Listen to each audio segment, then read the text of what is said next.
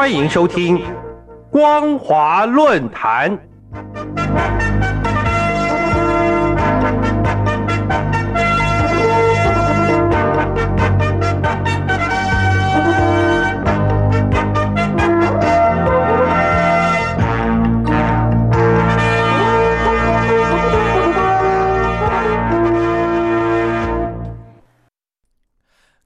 朋友，您好，欢迎收听今天的光华论坛，我是金城。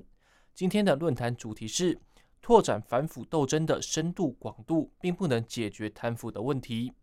各位听众朋友，中共所引以为傲的反腐，已经转化为越反越腐。去年一年就惩处了六十一万名涉及贪腐的官员，今年一开始的第一个星期，更有八名贪腐高官落马。这个现象显示了反腐似乎走向死胡同。虽然不断有官员落马，但是新爬上高位的官员会不停止的接替贪腐的棒子，使得官场继续是贪腐横行，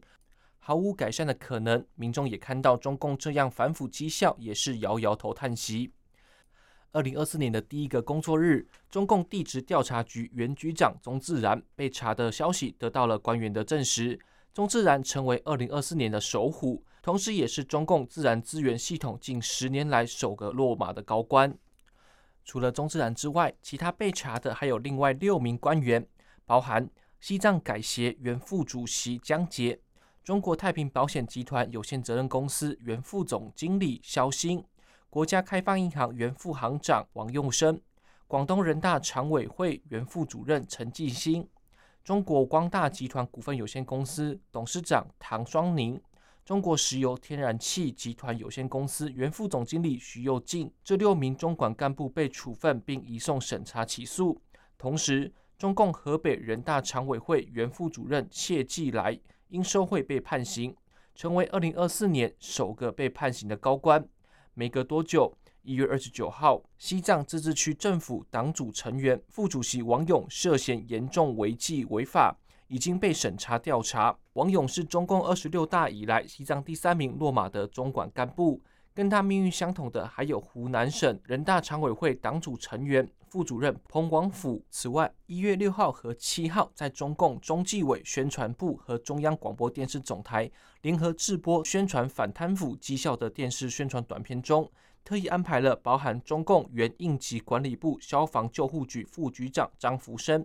吉林省政协原副主任张小佩，辽宁公安厅三任原厅长李佑喜、薛恒、王大伟，以及贵州政协原副主委李在勇等已经落马的官员出境忏悔。为了加大宣传的效果，中共官方媒体新华社更在一月七号发表题为《远在路上的反腐》专文，宣称以习近平为核心的中共中央将引领全面从严治党向纵向深推进。文章强调。近期发布的打虎消息展示了将全面从严格治党进行到底的意志，但也承认反腐败斗争全面面临不少顽固性、多发性的问题。这等于说明，中共虽然今年一开始就把宣传反腐当成施政重点，但却也明白反腐已经成为了口号，并不是真正能澄清消失。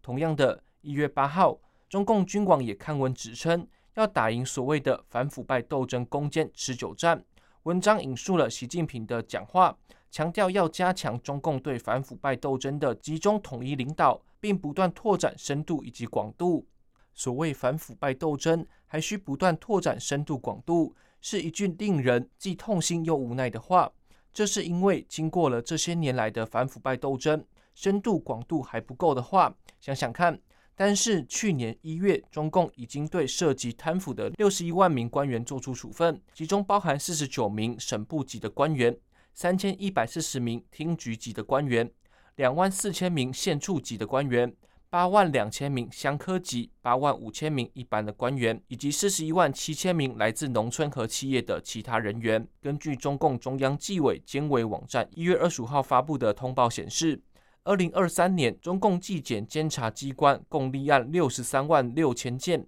其中包含中管干部八十七人，厅局级官员三千四百五十六人，县处级官员两万七千人，乡科级官员八万九千人，以及六万一千名现在或已经原任村党支部书记。这通报还宣称了中共监察机关采取所谓的四种形态，对一百七十一万八千人次进行批评教育和处理。由这份数据可知，中共的反腐绝对已经是既深极广。可是如今却还强调反腐败不断拓展深度以及广度，这岂不是证明中共运动式的反腐并不能真正解决问题？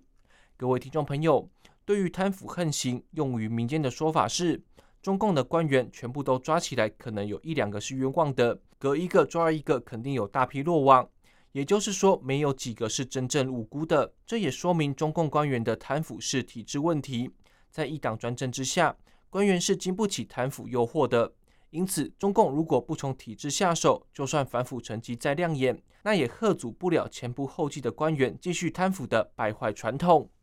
各位听众朋友，今天的论坛主题是拓展反腐斗争的深度广度，并不能解决贪腐问题。我是金城，我们下次再见。